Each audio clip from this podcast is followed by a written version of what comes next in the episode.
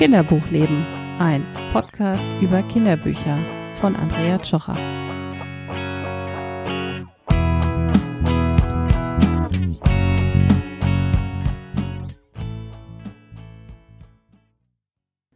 Hallo, hier ist Andrea Tschocher vom Kinderbuchleben Podcast. Ich bin freie Journalistin für Familienthemen und Kinderbuchexpertin. Außerdem blogge ich auf runzelfüßchen.de über das Leben mit drei Kindern. Die sind sieben, vier und zwei Jahre alt und lieben Bücher über alles. Und ich werde immer wieder von Leserinnen nach Kinderbuchtipps gefragt. Und das ist der Grund, warum es den Kinderbuchleben Podcast gibt. Diese Woche widmen wir uns einem Thema, ähm, was ich sehr mag. Es ist äh, Kinderbücher für den Winter. Ich habe euch ja bereits Weihnachtsklassiker vorgestellt, aber der Winter ist ja wesentlich länger als äh, nur die Weihnachtszeit und eigentlich geht es ja nach Weihnachten erst richtig los. Deswegen sind Kinderbücher, die die kalte Jahreszeit auf die eine oder andere Weise in den Mittelpunkt stellen, natürlich für Kinder total spannend. Ähm, wie immer gilt, ihr bekommt alle Infos, die ihr hört, nochmal kompakt in den Show Notes angezeigt, so dass ihr nicht mitschreiben müsst. Ähm, und auch das ist klar, ich freue mich total über eure Kommentare, Anregungen und Fragen. Also meldet euch gern. Jetzt aber mal los mit der heutigen Buchauswahl zum Thema Winter. Da beginne ich mit einem echten Klassiker, obwohl ich vermute, ihr alle kennt den Vater viel besser. Es handelt sich nämlich um das Gruffalo-Kind. Ich nehme an, die allermeisten Eltern kennen äh, den Vater, den Gruffalo, sehr gut und das Gruffalo-Kind ist viel weniger bekannt. Aber dieses Kinderbuch, was von Axel Schäfer, Schäffler und Julia Donaldson im Belz Verlag ähm, erschienen ist, ist bei meinen Kindern tatsächlich viel beliebter als das Original. Äh, ich nehme an, das liegt daran, dass ihnen die Verhaltensweisen des Gruffalo-Kindes natürlich sehr viel näher sind als die von Papa Gruffalo. An meiner Ausgabe ist der Einband ehrlich gesagt schon ziemlich kaputt, weil ich das Buch inzwischen seit so vielen Jahren immer wieder vorlese. Und die Kinder können es auswendig mitsprechen und trotzdem wollen sie, dass ich es ihnen vorlese. Das Buch spielt zur Winterzeit, auch wenn es gar nicht Winter als Thema hat, aber deswegen kommt es hier gut in diese Sammlung. Der Gruffalo-Papa warnt seinen Nachwuchs natürlich vor der großen bösen Maus. Und wie Kinder in ihrer Neugier so sind, macht sich das Kind natürlich trotzdem auf den Weg mitten in Schneesturm hinein auf die Suche nach besagter Maus. Er trifft all die Tiere. Ähm, es, ehrlich gesagt, man weiß nicht, ob es ein Junge oder ein Mädchen ist. Das äh, Gruffalo-Kind trifft all die Tiere, die aus dem Gruffalo auch bekannt sind und ähm, das ist also für die, die den Gruffalo äh, schon kennen, ein echtes Wiedersehen. Letztlich trifft auch das Gruffalo-Kind natürlich auf die Maus ähm, und mehr verrate ich an dieser Stelle nicht, weil die Geschichte ja für euch auch noch ein bisschen spannend sein soll, wenn ihr sie entdeckt. Ich will aber auf was anderes noch hinweisen. Wenn ihr nämlich die äh, Scheffler-Donaldson-Bücher schon kennt, dann wird euch der Begleiter vom Gruffalo-Kind vermutlich bekannt vorkommen.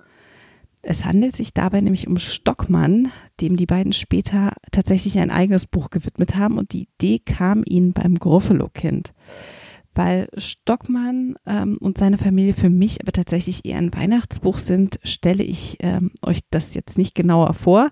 Wenn ihr Weihnachtsklassiker im Kinderbuchbereich sucht, hört euch aber gern meinen Podcast zu diesem Thema an. Das zweite Buch, was ich vorstellen will, ähm, ist von Kirsten Boje, äh, Geheimnis im Möwenweg und das ist im Oettinger Verlag erschienen. Mm, die Kinder aus dem Möwenweg begleiten äh, euch, wenn ihr das wollt, tatsächlich durch das ganze Jahr.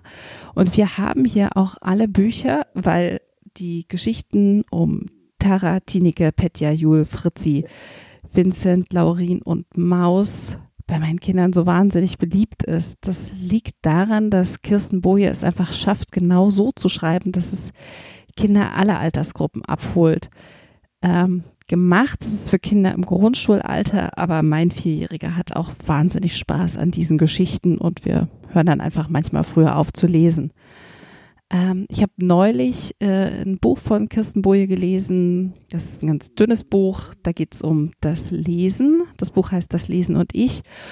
Und da hat sie nochmal über die Wichtigkeit ähm, des Lesenlernens geschrieben und ähm, dass wir Eltern da tatsächlich sehr aufpassen müssen ähm, und auch die Schule besser aufpassen muss, dass Kinder wirklich lesen lernen, weil sie sich sonst eine ganze Zukunft verbauen. Und es geht eben nicht nur darum, ob man Spaß am Lesen von Büchern hat, sondern ganze Welten können dabei kaputt gehen, wenn man Lesen nicht lernt.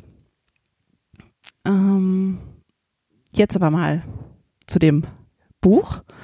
Es ist Winter im Möwenweg, auch wenn das Buch Geheimnis im Möwenweg äh, heißt, aber auf dem Cover seht ihr schon, es geht um Winter. Und die Einleitung ist total großartig, weil Taras Mutter sich beschwert bei ihrer Tochter. Sie ist total genervt davon, dass immer noch Winter ist. Die Geschichten spielen im Februar und es ist so spannend zu sehen, die Mutter, die Erwachsenen alle sind genervt von dem Wetter, die Kinder lieben das, weil sie einfach sich auf alles freuen, was im Winter noch passieren kann, bevor der Frühling kommt. Schneeballschlachten, Schlittschuhlaufen, Kuchen essen, Eishockey spielen. Alles, was total viel Spaß macht. Und ähm, das vergessen wir Eltern wahrscheinlich manchmal auch, weil wir uns einfach so genervt sehen von all dem Wetter und dem Chaos und dem Organisieren und dem Schneeanzug anziehen und ausziehen. Ihr kennt das alle aber das sehen Kinder nicht. Und das ist einfach so schön an dem Buch, ähm, dass es die Kinder ähm, abholt in ihrer Lebenswelt und uns Eltern eben nochmal daran erinnert, was eigentlich am Winter so richtig, richtig toll ist. Das dritte Buch, ähm, Hotel Winterschlaf von Thomas Krüger und Eleonor Sommer aus dem Carlsen Verlag, habe ich meiner Tochter zum fünften Geburtstag geschenkt. Das ist aber auch für Kinder ab vier Jahren total gut geeignet. Und ähm, das Lustige war, als ich das, äh, als meine Tochter das auf der Geburtstagsfeier äh, rumgezeigt hat, das Buch, waren alle total begeistert. Die Kinder mochten natürlich die Geschichte, die wir dann vorgelesen haben, aber die Eltern waren total begeistert von dieser 70er Jahre Optik, die dieses Buch hat. Und ich könnte wetten, wenn ihr euch das Buch ähm, anguckt, dann wird euch genau das auch auffallen und entweder ihr liebt es oder ihr findet es furchtbar, aber ich kann mir eigentlich nicht vorstellen, dass man das furchtbar findet, weil es so lustig und so schön illustriert ist. Äh, in der Geschichte geht es darum, dass der Fuchs das Waldhotel Winterschlaf führt. führt. Ähm, er macht das fein für all seine Gäste, die nach und nach bei ihm eintrudeln. Manche kommen direkt sogar im Schlafanzug, manche haben einen Koffer dabei. Und für alle findet der Fuchs ein Plätzchen und äh, hilft bei allerlei Problemen. Da gibt es einen pieksigen Igel, einen hungrigen Bären und dem Waschbärenkind passiert auch so ein kleines Malheur, aber das ist alles überhaupt gar kein Problem natürlich für den guten ähm, Fuchs. Äh, ein gezeichnetes Highlight meiner Kinder ist tatsächlich der Korkenzieher-Igel. Den müssen wir immer ganz besonders lange und intensiv betrachten. Und irgendwann muss das Hotel natürlich auch wieder schließen. Der Frühling ist da, damit endet das Buch auch. Ähm, der Fuchs freut sich, darauf, dass jetzt der Frühling da ist. Ähm, Im äh, Buch heißt er äh, der gute Schäfer, Schlä Schläferschäfer. Ich sag's auch jedes Mal falsch. Der gute Schläferschäfer. Äh, er weiß, er hat die, kind, äh, die Tiere gut durch den Winterschlaf gebracht und ähm, das Einzige, wo ich tatsächlich nicht mit dem Verlag einhergehe, ist, äh, der behauptet, es wäre ein gutes Buch zum Einschlafen. Äh, ich glaube, bei der Optik und bei den tollen Reimen will kein Kind so schnell schlafen. Das vierte Buch ist äh, von Rike Drust und Mareike Engelke. Das Ei von Auer erschienen im Kunstanstifter Verlag. Und eigentlich ist es gar keine Wintergeschichte. Aber doch spielen Schnee und Kälte so eine ganz wichtige Rolle. Es gibt Bob den Berg, der ein furchtbar unglücklicher Berg ist, weil er von weitem zwar aussieht wie ein echter Berg, aber wenn man ihn näher, ihm näher kommt und ihn besteigen will, stellt man fest, der Schnee ist zu locker, man kann auf Bob nicht stehen. Ähm, und dann taucht plötzlich Aurora mit ihrem Eiswagen auf. Die Beschriftung daran ist total kaputt. Und äh, es lässt sich nur noch das namensgebende, das Ei von Auer entziffern. Aurora hatte die gute Idee, am Fuß von Bob Eis an Kinder zu verkaufen und muss dann aber feststellen, dass der Berg so überhaupt gar nicht beliebt ist, weil eben niemand auf ihm rodeln oder wandern kann. Mm, als wäre das nicht alles schon absurd genug, kommt dann noch die Rauchschwalbe Emma vorbei. Und die bringt äh, Aurora letztlich auf eine Idee, wie künftig Kinder zu jeder Jahreszeit auf äh, dem Berg Bob rodeln und Skifahren können und sie ihr Eis verkaufen kann. Ich habe meiner Tochter das Buch im Sommer geschenkt. Ähm, da mussten wir leider ins Krankenhaus und äh, ich kann berichten, es gab so viel Lachen in der Notaufnahme und so wenig Angst vor dem, warum wir eigentlich da waren, äh, dass ich dachte, wir alle brauchen viel mehr von diesen Büchern. Also auch mich hat das Vorlesen damals natürlich total entspannt und abgelenkt. Und ähm, genau, ihr könnt das Buch im Sommer lesen, wenn es um Eis geht, aber Eis kann man irgendwie auch immer essen, oder? Das letzte Buch der heutigen Runde ist ein ziemlich riesiges Buch. Es ist von Miriam Cordes und heißt Richtig gute Freunde, auch am Carlsen Verlag erschienen. Und ich muss gestehen, ich hatte dieses Buch überhaupt nicht auf dem Schirm. Ich habe meine Kinder äh, gefragt. Die kannten das Thema vom Podcast natürlich und ich habe sie gebeten, mir ihr Lieblingswinterbuch aus dem Bücherregal zu suchen. Und war dann tatsächlich einigermaßen überrascht, als sie richtig gute Freunde ähm, aus dem Regal zogen. Denn ehrlich gesagt, schon das Cover äh, ruft so überhaupt nicht nach Winter. Da sieht man Strandbär, ein Bären und äh, Lilou, die äh, kleine weiße Ente. Und ähm, man fragt sich, was hat das alles mit Winter zu tun? Die ähm, kleine Ente, äh, Lilou, ähm, liegt im Schilf. Der Strandbär findet sie, sie ist verletzt und er pflegt sie gesund und die beiden werden eben die äh, namensgebenden richtig guten Freunde äh, und so weit so wenig winterlich. Ähm, und dann habe ich meine Kinder gefragt, was ist denn jetzt der Grund, warum ihr mir dieses Buch zeigt?